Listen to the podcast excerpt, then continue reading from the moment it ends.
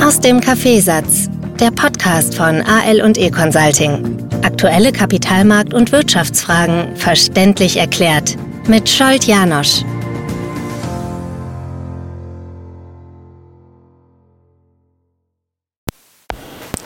Ja, es geht weiter. Es kommt Weihnachten und wir leben weiter in der Hochschaubahn. Äh, es sind mehrere Rückmeldungen, die mir gefallen, auf die ich ganz kurz eingehen will. Die erste Rückmeldung äh, war von mehreren Beratern, die eben in der Finanzindustrie arbeiten, mit denen ich mich unterhalten habe und ähm, äh, da hat der eine das gesagt und die anderen haben dann sehr schnell zugestimmt, dass ihm die täglichen Podcasts deswegen gefallen, weil er geballt die ganz wesentlichen aktuellen Themen in 20 Minuten äh, zusammengefasst hat. Er kommt tagsüber nicht dazu, um äh, sich mit den ganzen Themen zu beschäftigen, weil er eben in der Tagesarbeit drinnen ist, in Gesprächen ist mit Kunden. Und äh, das hilft ihm, wenn er in der Früh unterwegs ist, in die Arbeit, in die Office, dann hört er sich ein, manchmal zwei Podcast-Folgen an, je nachdem, wie sich das ausgeht. Und dann hat er so das Wesentliche zusammengefasst. Eine andere spannende Rückmeldung war vor einiger Zeit, ähm, wo auch jemand eben aus der Finanzindustrie mir gesagt hat, äh, es sind die Gedanken teilweise so aktuell, dass er dann äh, ins Büro fährt und irgendwann um 11, 12 ähm, ein Hearing angesetzt ist und ein Meeting angesetzt ist und er dort dann jene ganz aktuelle Aussagen hört, die er in der Früh im Podcast, schon gehört hat. Ähm, vielen Dank. Solche Rückmeldungen setzen natürlich genau da auf, ähm, ja, wo es ab und zu notwendig ist, die Erwartungshaltung äh, in Druck umzuwandeln das habe ich schon ein paar Mal gesagt, wenn ich in der Früh möglicherweise irgendwelche anderen Themen habe oder gar keine Lust habe, mal einen Podcast aufzunehmen, dann fallen mir diese, diese Zuhörer ein. Und alleine aus Respekt vor diesen Zuhörern nehme ich dann eine Podcast-Folge auf. Natürlich nicht irgend, irgendwelche äh, Themen, sondern schon was Aktuelles, was in der Tagesarbeit äh, gut verwendet werden kann. Und dann kam die Idee, dass ich mehr Podcasts mit äh, Gästen machen sollte, also mit jemandem mich unterhalten. Und nachdem in dieser Runde äh, die eine oder andere Idee aufgepoppt ist, war es faszinierend, weil fast jeder aus seinem Blickwinkel gesagt hat, naja, ich würde da ganz andere Fragen stellen. Und ich denke schon oft daran, dass ich äh, während der Aufnahme hier jemanden, online geht das ja ganz leicht, reinholen könnte. Aber genau da besteht auch das Problem. Es sitzt jetzt aktuell dreiviertel sechs in der Früh. Um diese Uhrzeit ähm, gibt es sehr wenige, die gern und begeistert als Gäste sich da einklinken. Und ich nehme so zeitig die Podcasts auf. Einerseits passt es zu, mein, zu meinem Lebensrhythmus. Abend in einer halben, dreiviertel Stunde frühstücke ich ja mit der Familie und da nehme ich keine Podcasts mehr auf. Und danach beginnt der ganz normale Tagesablauf und da beschäftige ich mich mit dem Podcast auch nicht. Es ist aber oft so, dass ich am Abend äh, noch speziell aus den amerikanischen Märkten nach der Closing Bell äh, so die wesentlichen äh, Headlines noch mitnehme und diese dann ein paar Stunden später gleich so zeitig in der Früh meinen Podcast einbaue. Und äh, ja, so hat sich das also ergeben, dass ich sehr selten in der Früh um diese Uhrzeit Gäste habe. Aber ich bin offen dafür. Also wenn jemand um diese Zeit schon geradeaus mit mir plaudern kann, dann können wir das jederzeit, jederzeit machen. Ähm, äh, die, die tagesaktuellen Themen versuche ich dann im nächsten Schritt auch so einzubauen, dass sowohl Berater was damit anfangen können oder Menschen, die in der Finanzindustrie arbeiten. Natürlich lasse ich irgendwelche äh, Boulevard-Nachrichten und Themen komplett raus, weil mich die nicht interessieren. Wir betrachten hier die meisten aktuellen Ereignisse aus dem Kapitalmarktblickwinkel. Ähm, es soll aber auch so aufbereitet sein, dass wenn jemand heute völlig neu einsteigt und die hunderten Folgen noch nicht gehört hat, dass so ein Zuhörer sofort aus dem Stegreif auch sich abgeholt fühlt und mit dem Thema mitgehen kann. Und natürlich bei den Kunden ähm, ist mein Ziel, sowohl solche Kunden zu erreichen, die jetzt gerade dabei sind, zu beginnen, ein Portfolio aufzubauen, im Berufsleben gestartet sind und hier mal in die Finanzplanung hineinwachsen, weil sehr viele stellen mir die Frage, wann sollte ich damit beginnen? Und ähm, ja, da sage ich dazu, mit, mit meinen Kindern, die sind 14, also mein Sohn 14, 15, mit meiner Tochter 20, betreiben wir auch schon Finanzplanung, weil Ausgaben, Wünsche, Planungen sind schon da. Und da geht es genauso auch darum, die Frage zu stellen, wie finanziere ich das? Mit welchen Cashflows kann ich rechnen? Welche Einnahmen habe ich? Geburtstagsgeschenke äh, von Verwandten, äh, vielleicht Gelder, die sie bekommen, Selbsterspartes, da und dort arbeitet es. Also je früher mit der Planung begonnen wird, umso besser. Ob dann gleich ein Anlageportfolio folgen muss, das ist eine andere Frage, weil Cashflow, Liquidität und Finanzplanung, also Cashflow-Planung, Liquiditätsplanung und Finanzplanung, hat im ersten Moment für mich noch nicht automatisch als Folge, dass gleich mit Kapitalanlagen ähm, äh, man beginnen muss zu arbeiten. Das kommt später, wenn genügend Kapital nach den Reserven da ist, um hier Anlageportfolios aufbauen zu können. Es sollen aber auch die Inhalte für jene Zuhörer aktiv sein und, und aktuell sein, die schon mit einem ausgewachsenen Portfolio äh, arbeiten und hier weder großartig Gelder abziehen wollen, noch große neue Summen dazukommen, sondern einfach ein Portfolio mal verwaltet wird. Also das plätschert so dahin. Und natürlich auch für jene, die aktuell Kapitalbedarf haben und überlegen, wann ziehe ich Gelder ab, wann gehe ich raus. Und ganz, ganz, ganz aktuell haben wir auch äh, Kunden, die zum Beispiel irgendetwas kaufen und hier Zahlungsfristigkeiten auf sie zukommen in den kommenden Monaten, im nächsten halben Jahr. Naja, natürlich nützen wir in vielen Bereichen All-Time-Highs, Highs, Spitzenwerte, die aktuell erreicht sind, dafür, dass wir dort Gewinne mitnehmen. Vor Jahresende realisieren wir da noch, da dort noch äh, vielleicht sogar Verluste, um hier steuerlich ein wenig ähm, optimieren zu können. Aber ähm, diese Timing-Frage äh, hilft schon, wenn ich tagesaktuell in den Märkten drinnen bin und merke, okay, wo sind wir gerade in dieser Hochschaubahn. Und wenn wir ganz oben sind, ja, dann ahnen wir, dass es dann möglicherweise mal runtergeht. Und da ist es sinnvoll, wenn so kurzfristige Zahlungsfristigkeiten da sind, auch das zu nutzen. Vor einigen Wochen habe ich äh, bei einem Interview die Frage gestellt bekommen, man hat so das Gefühl als, als Anleger, dass wir 2023 in der Hochschaubahn sitzen weil fast auf Monatsbasis dreht die Stimmung. Und es ist in der Tat so, wenn wir zurückschauen, haben wir äh, in diesem Verhältnis, wie viele Bullen, wie viele Bären gibt es im Markt, Anfang des Jahres und Ende 2022 eine massive Übergewichtung bei den Bären gehabt, also bei den Pessimisten. Und auch die Erwartungshaltung für 2023 war sehr, sehr negativ. Das hat gleich sofort in den ersten paar Wochen, Monaten 2023 sich gedreht.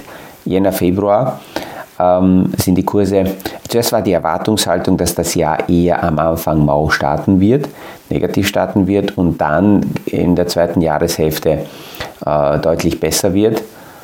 Ja, der Kapitalmarkt hat es genau umgekehrt gemacht, ist fulminant äh, in, in die ersten zwei, drei Monate des Jahres gestartet, um dann massiv abzukühlen mit der Bankenkrise in Amerika, um dann sehr, sehr schnell wieder zu drehen und äh, mit Ende Juli eine schon wieder zu optimistische äh, Lage zu erreichen, um dann danach wieder komplett zurückzukommen. Diese Stimmungs, dieser Stimmungskiller war damals der Jay Powell mit seiner Aussage Higher for Longer.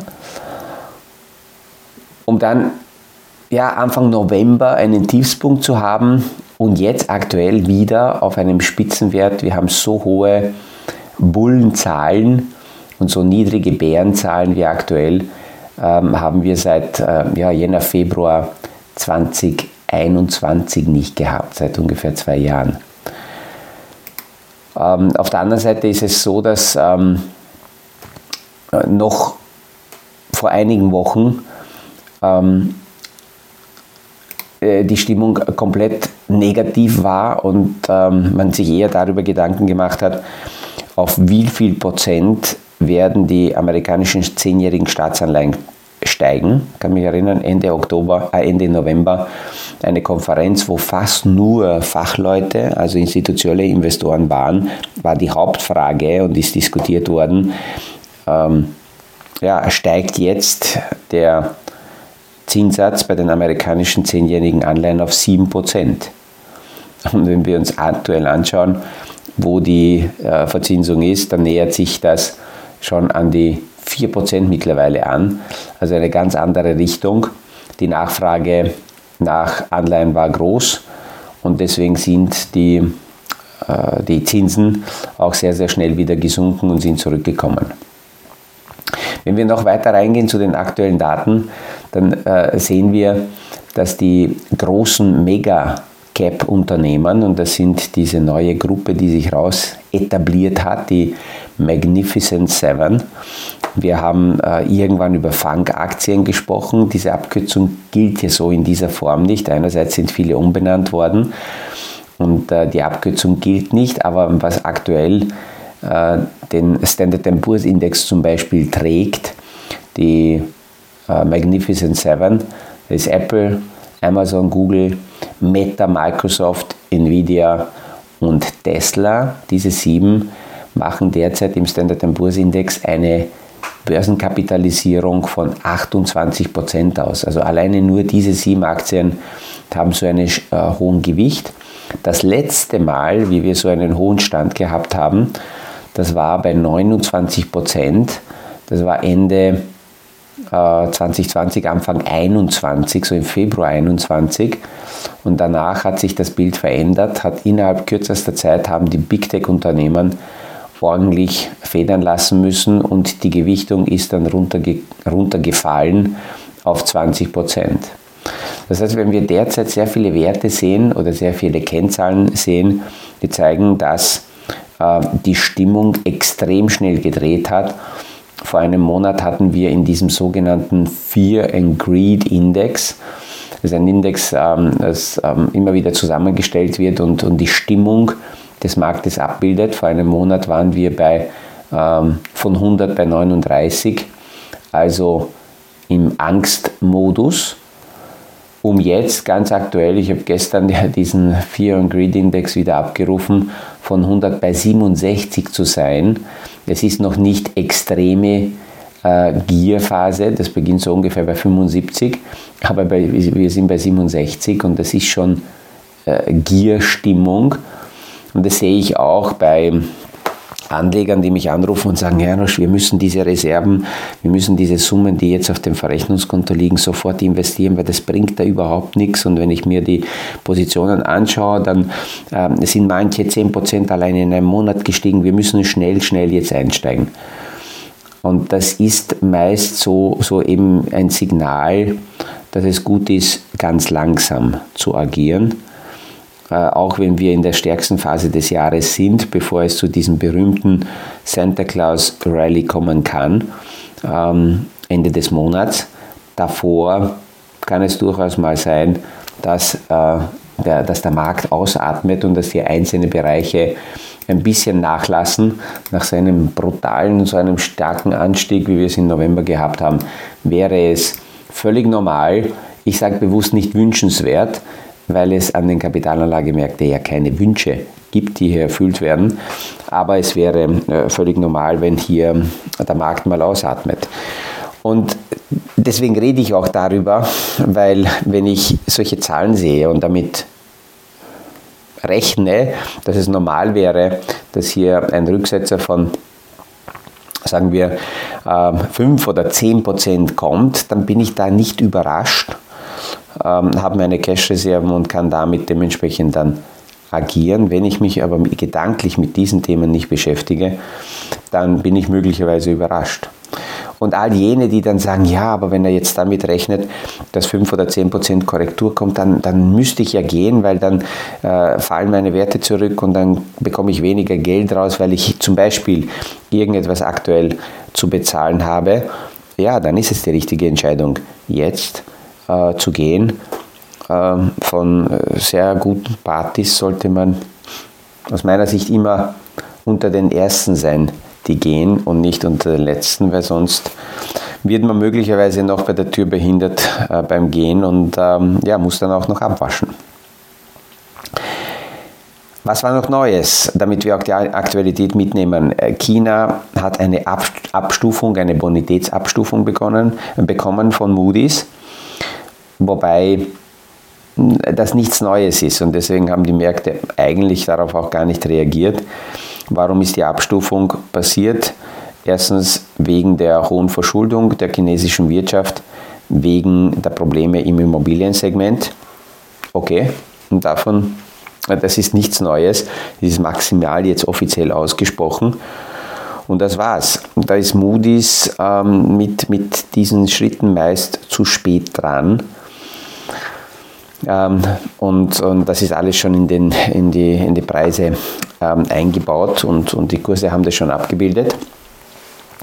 Die Konferenz von Morgan Stanley, nein, von Goldman Sachs läuft und da ist bis jetzt noch nichts Großartiges an Neuigkeiten rausgekommen. Auch da sind die Vorträge so, dass man sagen kann, ja, es ist ähm, verhaltene Stimmung, es ist aber verhalten optimistisch, es ist nicht so katastrophal, wie man befürchtet hat. Und äh, ja, deswegen gehe ich auch auf die einzelnen äh, Vorträge derzeit nicht ein, weil das ja äh, nicht Fisch, nicht Fleisch irgendwie so Mittelding ist. In Wahrheit kommt eines raus, keiner hat eine Ahnung, wie es wirklich weitergeht. Und in dieser Woche, und ich schätze mal bis Mitte nächste Woche, wird es langweilig bleiben, weil die amerikanische Notenbank am 13. Äh, die nächste Sitzung hat. Dort wird man vielleicht irgendwas Neues raushören, aber derzeit bleibt alles weiterhin fahren auf Sicht, um die nächsten Daten zu beobachten, um zu sehen, wie sehr die Wirtschaft abkühlt. Ähm, ein Analyst ist jetzt nochmal mit der Bestärkung rausgekommen, von Bank of America, dass äh, ja, die Zinshebung, so wie die Zahlen derzeit inflationär auch ausschauen, vorbei sein dürfte. Das, wovor sich alle fürchten, ist, dass Basiseffekte und die ganzen Lohnrunden, die wir jetzt gesehen haben, dass die ähm, dafür die Ursache sein dürften, dass die Inflation doch nicht so schnell zurückgeht, wie es jetzt technisch sein müsste. Äh, weil eben genug Kräfte da sind, die Preise und Kosten hochhalten und damit die Inflation noch klebrig ist. Aber in dieser Studie, äh, Studie wird auch davon ausgegangen, dass die Europäische Zentralbank früher als die amerikanische Notenbank die Zinsen senken wird. Und das ist ein neues Bild, weil normalerweise tuckert die amerikanische, äh, tuckert die Europäische Zentralbank der amerikanischen Notenbank hinterher aber hier geht man davon aus, dass die Rahmenbedingungen in Europa ganz andere sind und deswegen bereits im März, April die Europäische Zentralbank die Zinsen senkt. Das feiern die Marktteilnehmer derzeit auch in Europa, wenn wir nur schauen, auf welchen Niveaus, auf welchem Level der DAX notiert, sieht man, dass hier diese Zinssenkungsfantasie von den Marktteilnehmern schon stärker gefeiert wird. Die amerikanische Notenbank wird später starten, aber dafür stärker bei den Zinsen zurückgehen. Wir werden es sehen und ähm, ja, deswegen ist der 13. jetzt mal interessant, weil die Meldungen, die jetzt so von den Direktoren aus der Fed-Runde und auch in Europa rausgekommen sind, waren, dass die Zinshebungsperiode oder die Zinsen auf diesem Level jetzt gut eingestellt sind, dass die Zentralbanken nicht mehr darüber nachdenken, aktiv die Zinsen massiv nach oben zu schrauben und äh, wenn es notwendig ist, sie äh, sogar bereit sind äh, zu, zu senken. Ja, also es bleibt weiterhin genug, ähm, es bleiben genug Themen, die wir hier täglich besprechen können. Heute wünsche ich einen sehr, sehr netten, angenehmen, freundlichen Nicolo-Tag. Die Krampal waren gestern. Ich hoffe, dass heute ja, der Nicolo überall jetzt in der Früh in die Schuhe oder in Sackerl oder je nachdem, wie wer das zelebriert, kleine Geschenke fallen hat lassen. Ich wünsche damit einen sehr, sehr schönen verschneiten Tag und freue mich, wenn wir uns morgen wieder hören beim nächsten Podcast aus dem Kaffeesatz. Das war aus dem Kaffeesatz, der Podcast von AL und E Consulting zu aktuellen Kapitalmarkt- und Wirtschaftsfragen, verständlich erklärt mit Scholt Janosch. Aktuelle Fragen, Rückmeldungen und Anmeldungen zum nächsten Kapitalmarkt-Talk findet ihr auf unserer Homepage www.aleconsulting.at.